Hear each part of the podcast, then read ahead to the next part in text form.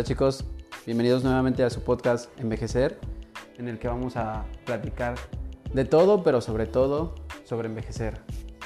Y el día de hoy les traigo una, pues, se puede llamar una nota. El día de hoy nos vamos a poner en, este espacio nuevo a, a platicar, ¿no? Vamos a dar una nota crítica sobre algo que está sucediendo pues actualmente en México y que ya es casi el momento exacto en el que tenemos que estar hablando sobre esto porque si no lo decimos pues va a tardar mucho tiempo en el que salga y podemos evitar que sucedan muchas cosas peligrosas o evitar más problemas de los que quizás actualmente ya están sucediendo y principalmente en la salud de los mexicanos en la salud de los adultos mayores. Y de, es precisamente de ese tema en el que vamos a hablar. Fíjense que hace unos días, eh, bueno, desde hace unos días para acá, como bien sabemos, pues como a todos los países del mundo, nos afectó gravísimo el, el tema del COVID. Y pues, eh, dando una recapitulación de todo, se hizo la vacunación para los adultos mayores, la vacunación se tendía que iba a ser un fracaso y pues al parecer está yendo bastante muy bien a flote, está haciendo casi, si bien yo no puedo ser una persona que puede evaluar estos, eh, estas formas de vacunación, pues hasta ahorita hemos, he tratado de ver mediante los, los medios de análisis donde pudiéramos medir y pues está siendo, digamos, favorable, ya ha estado siendo digamos que dentro de lo correcto y sobre los datos que se han estado arrojando por la Secretaría de Salud y los medios de comunicación, ha sido muy buena. Diría yo que ha sido pues un éxito. Sin embargo, pues no lo conozco a ciencia cierta porque pues no estoy inmiscuido en ese lugar. Pero me llamó mucho la atención que hace unos tiempos, y la verdad desconozco cuando estén escuchando ustedes este podcast, pero fue muy sonado hace unos días, por eso decidí grabarles esto, que Aquí en México pasó algo que indignó, pero terrible, terrible a todo el pueblo de México, que fue, sale un video donde están haciendo la aplicación de la vacuna contra el COVID para personas mayores y en el video resulta que la enfermera, pues es una enfermera, vaya, una fémina, eh, está inyectando a un paciente adulto mayor masculino y en el video se nota perfectamente que pues no lo vacunó, que lo único que tenía la vacuna era, bueno, la, jeringa, pues era aire. Entonces, eh, creo yo que la persona que estaba grabando el video, al percatarse, pues decidió continuar grabándolo y tratar de evidenciar lo que sucedió. Y este, pues vaya, el, el video es historia. Se difundió como por dos semanas la verdad estuvo, vi que estuvo en tendencias en Twitter, en Facebook. Yo este, un día aprendí la tele en ADN 40, en el canal y vaya, era el tema que empezamos a, a escuchar en muchos noticieros. Y pues e, es lo que sucedió con las personas adultas mayores. Estaba evidenciando que a una persona no la estaban vacunando. Claro, evidentemente como todas las personas, bueno, más bien la mayoría de las personas que pudimos ver esta nota, era una prepotencia por no saber qué, pues qué, qué están haciendo entonces, o sea, si se están dejando de vacunar a personas, los estarán vacunando a otras, o qué está pasando, han llegado muchas nuevas vacunas y no los están vacunando, entonces, ¿qué, qué, este, qué está sucediendo con esto? Un tema todavía más largo de lo que ya sale el presidente y dice, no, es que ustedes saben que este, en la mañanera, no manchen, como creen, sí se vio en el video, pero después sí se le vacunó. Está bien. Podríamos tener una justificación del presidente al decir esto. Pues lo hizo. Sin embargo, no es una justificación porque quiero compartirles que eh, de este tema que estamos hablando, tenemos que ver un análisis más allá de esta situación. Obviamente indigna porque es una persona que está en un estado de vulnerabilidad y se están aprovechando de esa vulnerabilidad de esa persona que por cierto es una persona adulta mayor. Entonces está viendo una situación viejista dentro de este entorno de la vacunación. Número dos, vamos a suponer que termina la, la vacunación hasta el día de hoy. Esto que le estoy platicando ahorita fue de aproximadamente hace dos semanas que sucedió, a, a partir del día que les estoy grabando esto.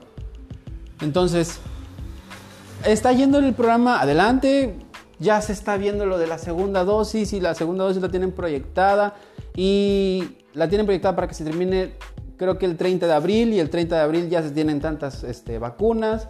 Entonces, está siendo favorable. Pero ¿y luego qué? ¿Qué vamos a hacer después de eso? Está bien, estoy aplaudiendo enormemente la decisión del gobierno en atender principalmente a adultos mayores porque fueron quienes más tuvieron impacto dentro de estas eh, escalas que veíamos, vaya dentro de, dentro de estos medidores en los que en las personas que estaban siendo afectadas por el COVID. Pero ¿qué, qué hacemos después? Digo, Solamente en este tipo de situaciones el gobierno tiene que preocuparse por las personas adultas mayores. Debemos de checar qué estamos haciendo para atender a nuestra sociedad mexicana. Digo, en la forma en cómo aprendimos aquí en México ha sido, la verdad, totalmente difícil. Muy, muy difícil en cómo hemos podido aprender un enfoque gerontológico porque está súper desfasado. Y cuando digo súper desfasado es que si bien unos revolvieron con otros, otros revolvimos con otros, otros revuelven con otros, llegamos a un punto de información en el que no sabemos específicamente qué hacer. Yo recuerdo que estaba en la facultad de gerontología, en la universidad, y era la pregunta con la que los burlábamos todos entre todos, que nos preguntaban, oye, y cuando te preguntan que este que, estudias gerontología, ¿tú qué les dices? Realmente no sabíamos qué explicar. Estábamos en un punto medio en el cual no sabíamos explicar y la persona que lo explicara era porque estaba ejecutando una acción que al parecer era correcta, pero sabía esa misma persona que no era todo, no era todo lo que quería expresar, sino que quería expresar aún más de las actividades que un gerontólogo quiere realizar. Porque la forma en cómo aprendimos gerontología viene desde un modelo europeo y obviamente aparte de ser un modelo europeo, pues es un modelo de un país que tenía un desarrollo industrializado. Y este desarrollo se dio hace muchos años, no se dio ahorita.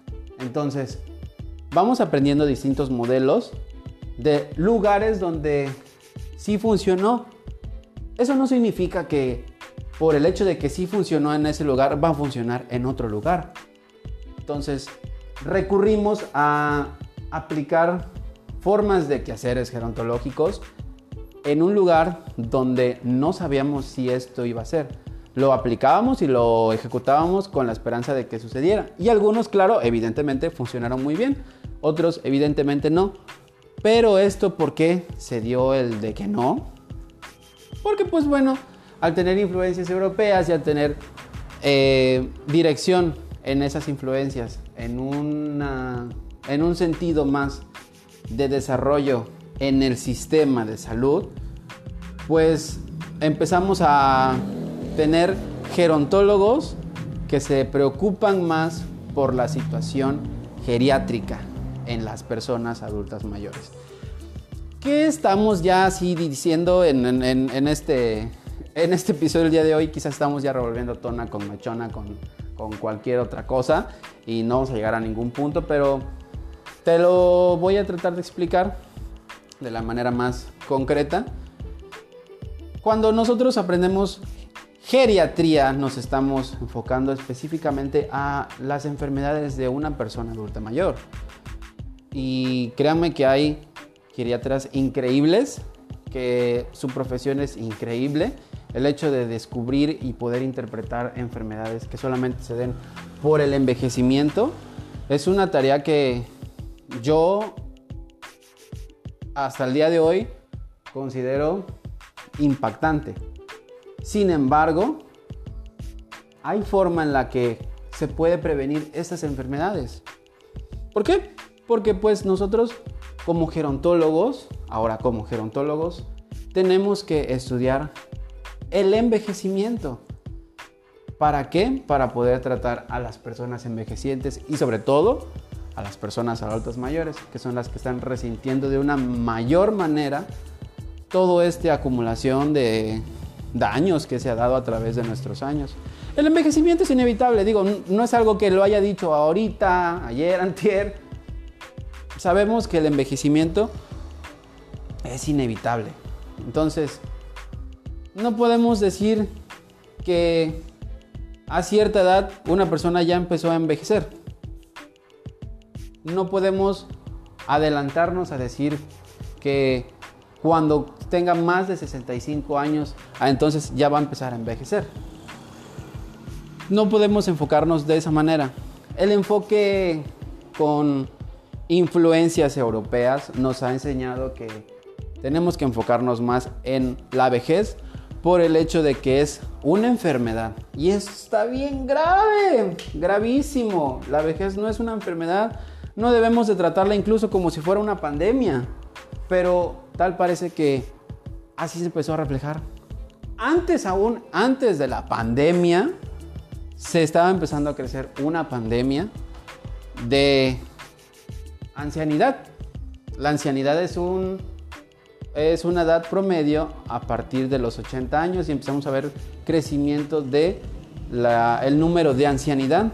Al día de hoy, bueno, hasta los últimos datos que dio ya con el 2000, la, perdón, la edición 2020 de los datos del envejecimiento del INEGI, pues ya incluso tenemos que hay envejecimientos acelerados en distintas partes de, de México de los estados y que incluso la edad, la edad mediana aumentó a 29 años. O sea, nuestra edad mediana, yo ni siquiera he llegado a mi edad mediana. Antes la edad mediana era de 18 años, ahorita ya es de 29 años.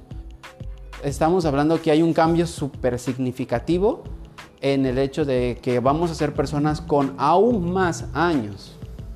Si nosotros nos empezamos a enfocar con que la vejez es sinónimo de una enfermedad, no vamos a poder tratar como sociedad a, nuestras personas adultas mayores. Y muy lejos de poder tratar a nuestras personas adultas mayores, en un futuro no nos vamos a poder poder tratar a nosotros. Porque este sistema va a seguir de la misma manera. Si no hay un punto en el que nosotros nos tendremos que enfocar con un tratamiento específicamente gerontológico, vamos a seguir como gerontólogos sin rumbos, como gerontólogos que están saliendo de la carrera y no sabemos qué hacer, que estamos unos tratándonos como rehabilitadores, otros como cuidadores, otros como diferentes cosas. Es un trabajo súper honesto, no, no no critico el trabajo de cada uno de nuestros compañeros como gerontólogos, pero tenemos que tener un, movimiento gerontológico en toda Latinoamérica. Personalmente, y hablándolo como una situación de un chico mexicano, el aprender gerontología en México es difícil. Tiene el conocimiento gerontológico tiene en México tiene influencias sudamericanas, que estas influencias sudamericanas están con influencias europeas, del Medio Oriente. Entonces son... Es un revoltijo de, de enseñanzas que, si bien son influencias que nosotros podemos aplicar en México, tenemos que darnos cuenta que México nos ha dado nuestra propia forma en cómo vamos a atender al envejecimiento. Y he ahí la razón en la cual no podemos avanzar en nuestro sistema de salud en la prevención de las enfermedades del envejecimiento. Si nos enfocamos en un enfoque geriátrico, vamos a decir, ok, hasta el día de hoy, tu persona envejeciente o tu persona adulta mayor, ya tienes esto. De ahora en adelante vamos a preocuparnos para que no puedas tener esto más. Tu condición de salud tiene que mejorar aún más. No importa la edad que tengas, no importa la edad que tú estás teniendo ahorita, tu condición de salud puede mejorar si nos enfocamos a atender y mejorar lo que aún no tienes. Evidentemente eso lo vamos a hacer al mismo tiempo en el que estamos tratando lo que ya estás padeciendo y este tratamiento vamos a sacar diferentes pronósticos en la medida en que tú lo desees. Si tú vas teniendo una mejoría es notable y vamos teniendo distintos pronósticos en distintas etapas. Por eso la, la vejez es evolucionante. Entonces, tenemos que enfocarnos en una autonomía de una persona adulta mayor. Nos enfocamos a atender a una persona mayor con autonomía y es mejor que nosotros empecemos este movimiento como gerontólogos en México. Y no solo en México, digo, en toda Latinoamérica, en todo el mundo. Qué vergüenza van a escuchar una campana ahorita. Pero bueno, es parte de mi grabación con ustedes en esta nota. Entonces, nuestra formación como gerontólogos tenemos que hacer un movimiento que detenga inevitablemente los viejismos. Nosotros como movimiento gerontológico tenemos que detener los viejismos. Esos viejismos que tanto están deteniendo a, al, crecimiento del sistema político y los derechos de las personas adultas mayores está detenido porque hay viejismo en la atención a las personas adultas mayores. Solamente la atendemos porque su condición ahorita está vulnerada. Solamente los vacunamos porque son las personas que más están vulnerables. Y esto no debe de ser así. No debemos tratar a los adultos mayores porque estén mal. Simple y sencillamente tenemos que tratarnos porque somos personas envejecientes y esto va a mejorar a la larga a nuestro sistema de salud, lo va a enrobustecer, va a ser más fácil poder tener un sistema de salud que sea asertivo a las atenciones en primer contacto y que sea una prevención de la salud. Estamos teniendo como gerontólogos una real prevención de la salud de las enfermedades en la vejez.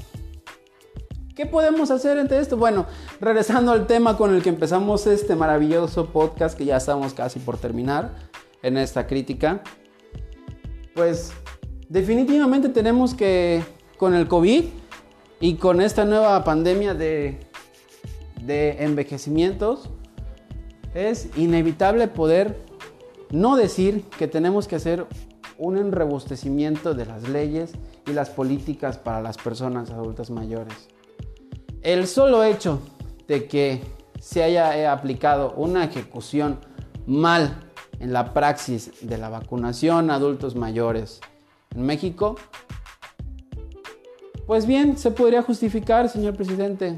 Está bien, se le aplicó su vacuna, pero ¿Por qué este programa se hizo así? Este programa pudo haber estado mejor si antes hubiéramos aplicado un verdadero programa de atención a la profilaxis, vaya, en el envejecimiento. Es importante, es importante compartirle a todos ustedes esto, porque tenemos que empezar a dejar tener esas creencias limitantes de decir, ok, vamos a tener adultos mayores, los tenemos en nuestro hogar, hay que rehabilitarnos, hay que empezar a enfocarnos por nuestros adultos mayores como personas independientes, como personas que son totalmente íntegras y que nos centremos en él y alrededor de ellos sus derechos. Y bien chicos, pues eso es todo lo que les quería platicar el día de hoy en esta nota crítica. Espero que pues les haya gustado escucharme, mis loqueras que digo. Y nos veremos en otra nota, ya sea en otra nota crítica o en otra oda que demos. Nos estamos viendo aquí en su programa Envejecer. ¡Adiós!